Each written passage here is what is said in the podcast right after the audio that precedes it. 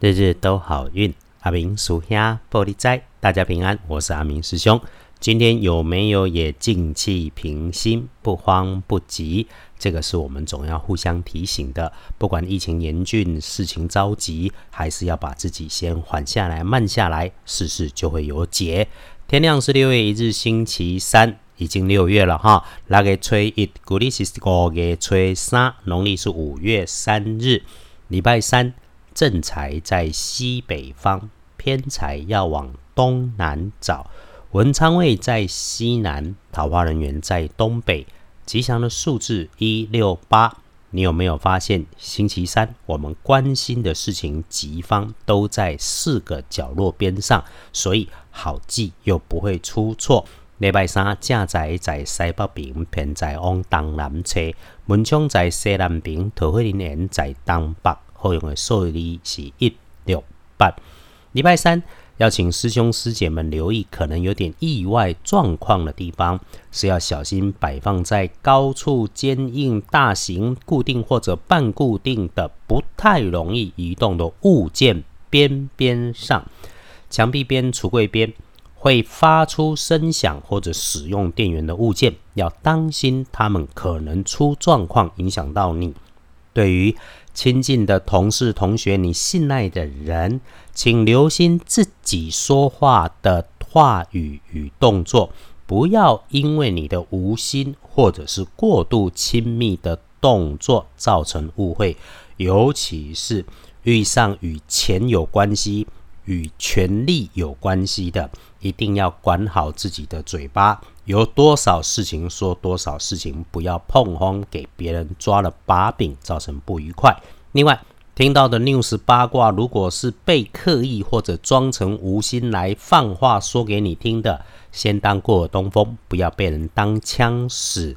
那么可以用白色的事物来加大运势，其实像喝杯牛奶啊、豆浆啊都可以算是。那不建议使用在衣饰配件上面的搭配，尤其是绿色的暗绿色，黑啊个破破旧旧的衣饰配件就真的不适合。说说天光之后旺运是庚辰年出生，二十三岁属龙，你在三岁，其实应该是人生在上升过程当中。不过阿明师兄知道你前一阵子工作不顺不如意，那么出问题的事情该安排该努力的都已经努力了，你应该谢谢自己走过了人生的低谷，从这个礼拜三开始。再整理一次，就会如意顺心。心烦的事情，让自己慢下来，就能够找到新的资源、新的方向、新的发现、新的机会，对你有帮助。宽心一下，就能够看见来路的好日子。那运势弱一点的，轮到正冲值日生是己卯年，二十四岁属兔，刚好中正冲，先不要去厄运机会坐煞的西边。师兄的提醒是：礼拜三正冲补运势，多用天空蓝的蓝色，小心使用电源。